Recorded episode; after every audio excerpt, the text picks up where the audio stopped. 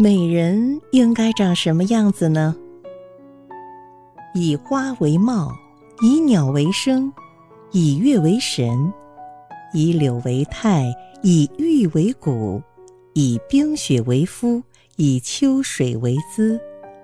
所谓美人之面，美人何心？以诗词为心，以优雅为情。以真实为本，以智慧为才，以气质为雅，以教养为魂。所谓美人之心。若只有前者，美人不足为美人；若心中藏有万千诗书，美人便是口吐生香，气质如兰。浮躁的年代里，董卿。就是这样一个集美貌与才华于一身的女子。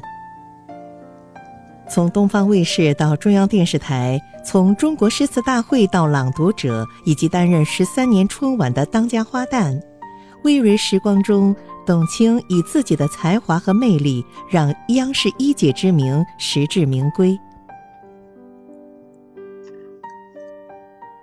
真实是一种可爱。成为美人之前，小小年纪的她，曾经是父亲眼中的马铃薯，也曾经经历过种种苦涩。父亲的严苛教育像是一条鞭子在她身后挥动，驱赶着她必须使足了力气往前跑。七岁的时候，便被父亲要求主动承担家务，刷碗拖地一样不落。稍大一点儿，抄古文、成语、古诗。一个人大清早去操场跑步，十五岁勤工俭学去宾馆当清洁工。不能照镜子，更是父亲的一贯要求，因为父亲说：“马铃薯再打扮也是土豆，你每天花在照镜子的时间，还不如多看书。”正是因为父亲对他的魔鬼教育，才让董卿知道生活有多不易，命运要靠自己改变。曾经的马铃薯成了如今舞台上光鲜亮丽的存在，但他从不痴迷于那个被某些东西包裹着的自己。第三十一届电视剧飞天奖彩排现场，董卿一身朴素装扮，素颜亮相。年近五十的她，难抵岁月对皮肤的侵蚀，面目憔悴，可是眼神里却写满了坚定。她站在那里，慷慨激昂。卸下伪装，他安静无所顾忌地触摸地面，这样的董卿，真是的让人觉得有点可爱。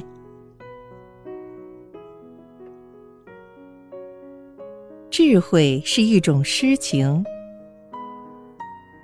美貌是天生的，才华却不是。被古典文学浸润长大的董卿，也非常喜欢西方文学，托尔斯泰是他的最爱。他说：“假如我几天不读书，我会感觉像一个人几天不洗澡那样难受。我现在还能回想起我自己在学生时代，那种夏日午后，好多同学在教室里昏昏欲睡，但是知了叫着，阳光透过树叶灿烂的照下来，那种场景美得想让你痛哭一场，那种安静知识对你的浸润。”后来就再也没有办法遇到了，所以可能始终对校园、对书本有一种渴望。春晚里心系全国观众的大方姿态，中国诗词大会里对诗词歌赋的信手拈来，朗读者里对生命的不断发问和尊敬，事业巅峰时期激流勇退。我们能看到的董卿，符合了大众对于女人的一贯审美。但他却不仅仅局限于此。二零零八年春晚舞台上，在介绍相声《新五官争功》表演者马季的儿子马东的时候，董卿脱口而出“马先生的儿子马季”，并在下台之后才发现，这次严重的口误让董卿这个年都没有过好，整整哭了三天。后来，他两次在节目上向全国观众致歉，虚心接受大家的批评。诗情画意抵不过犯错，但勇于承认错误，却能使诗情更真，让画意不惑。就连一向嘴下不留人的金星都忍不住赞叹：真正的美人有闻过书香的鼻，吟过唐诗的嘴，看过字画的眼。董卿的再度走红，让我们看到了不显山不露水的古典美。下跪是一种修养，谦逊、知性、温婉、大气，似乎成了董卿身上丢不掉的标签儿。现在她的身上又多了一个形容词——教养。央视文艺晚会上，她单膝下跪，用女性的柔情。与最美铁警李博雅叙述家常。开学第一课中，为了能与腿脚不便的著名翻译家许渊冲平视，他三次下跪，和老先生谈笑风生，一颦一笑中都是看得见的得体，都是看得见的优雅。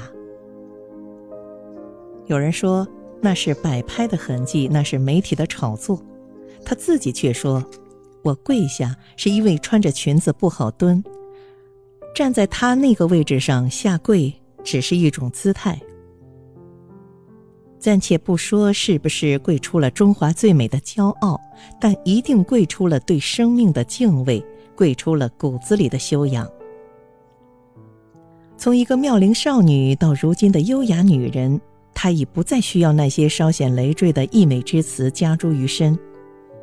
如今的董卿，对于工作和生活看得都很淡然。他说：“我想是电视点亮了我的生命，那我愿意燃烧我的生命来温暖人心，即使是一小部分人心，我也很满足了。”他正在老老实实做一件电视人应该做的事情，无关乎年龄，无关乎岁月，那些无法回转的东西，就让它随风而去吧。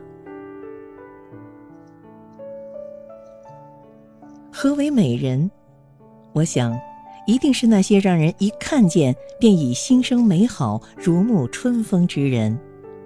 美貌不足以论，才华可以为之加分。董卿在如今浮躁的社会下，优雅仍存。